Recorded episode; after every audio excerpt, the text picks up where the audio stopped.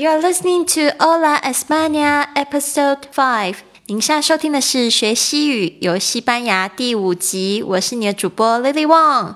想要学西班牙语，或者是和 Lily 一样在西班牙留学吗？别忘了关注我的公众微信账号是贵旅特，并且回复 H 一加上我们今天的集数，比如说你现在听的是第五集，就回复 H 一。五就可以得到本集的学习文本。那现在在我身边的是 Elena, mi profesora guapa。Hola todos de nuevo. Hi everyone again. 在我身边的是我的老师，每天都要跟他上课，但是我现在西班牙语还是很烂。My Spanish is still very bad. No, you're improving a lot. I swear. Oh, that's so sweet of you. Okay，他说我的西班牙语有进步，but I'm just very shy. I don't know how Yeah. to talk. yeah, you need just to practice. Yeah. Practice and practice, Practica. practice. Yeah, it's- yeah. Necesito practica. Exacto. Yeah. Necesito practicar. Muy bien. You did well. Good. 呃，反正就是每天进步一点点啊。那我们就是这一个节目的宗旨，也是希望可以教大家一点点东西，不要教太多，因为我现在也是在学习。那我们今天的主题就是 How to say goodbye in Spanish。我们怎么样？就是用西语说再见。那第一个就是再见。那再见，我发现有两种方式，一个是比较不正式的，一个是比较正式的。第一个我们要学的就是 bye informal one。Ciao. 那另外一个我们要学比较正式一点，在很多地方可以听得到的是 goodbye，adios 好，接下来我们要学的另外一个呢，非常重要，就是明天见。明天见，see you tomorrow。Hasta mañana. Hasta mañana。Hasta mañana。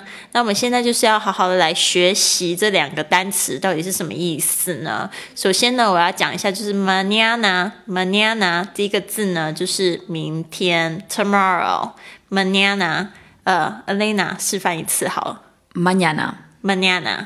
那个 n 的那个声音啊，上面有一个这样子曲线的，那个是怎么念？How do you pronounce that n？Yeah, it's for us. It's like a soft N. Nye, nye, 念念，OK，so、Exactly. mañana，Exacto. mañana。呃，我学到的第一个跟它有关的就是那个 pina colada。Muy bien. 我不 sí. 知道的时候，我以为是 pina colada，it's not，是 pina，pina、就是凤梨的意思 ，pineapple。好，那我们要学的另外一个就是呃，就是 hasta mañana 那个 hasta Hasta. hasta，OK，hasta、mañana。What does hasta mean？ Hasta means until. until 就是直到什么意思？那直到明天就是明天见。好，那我们讲到 mañana 之后，又讲到 hasta，对不对？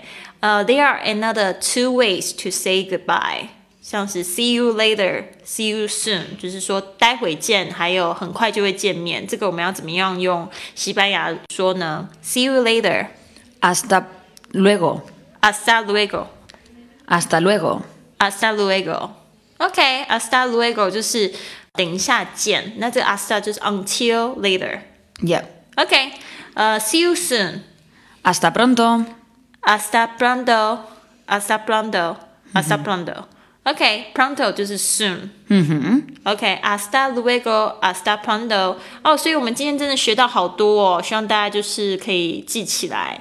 好，那我们现在来复习一下，Let's review。The first one is bye。 Ciao. Goodbye， Adiós. 这个就是再见，再见的两个说法，一个正式的，不正式的。呃，不正式的是 ciao，正式的是 adios。 Next one is see you tomorrow，明天见。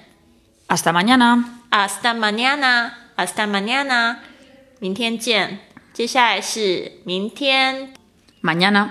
mañana，mañana，大家稍微注意一下那个 soft n，不是呢的声音是念念念，记得记得那个 pina pina。Next one is 直到 until Hasta. hasta， 大家注意一下那个 hasta，它的拼法是 h a s t a，但是呢，在西班牙的 h 就是不发出声音。像我们应该知道有那个你好，hello 是 hola，嗯哼，hola， Hola 你你 if I say hola. No, we, we never pronounce the H. we never. Just with English words like Harry Potter, we do pronounce the, the H. If not, never. Next one is uh how do we say until 直到 Hasta. hasta. Okay, next one is uh see you later 待会见 Hasta luego. hasta luego hasta luego。另外一个就是呃 see you soon 快就会见到你了 Hasta pronto. hasta pronto hasta pronto。So I can say hasta mañana, but I can also like change into hasta luego, Even if we are going to just to see tomorrow. Exactly. Exactly, Yeah. right? 其实这四五个都可以，就是交换着用。你想要讲悄悄，要可爱一点，也可以像 Alina 常常就讲悄悄，就是拜拜的意思，就有点可爱那种感觉。Adios，记得一定要加 s。希望你们喜欢今天这集的节目，那别忘了。就可以在我的公众微信账号“贵旅特”上面回复 H 一五，然后呢就会得到我们的学习文本。那我们今天谢谢 Elena，Elena，Thank you so much。De nada. Chicos, chao. Hasta pronto. Hasta pronto.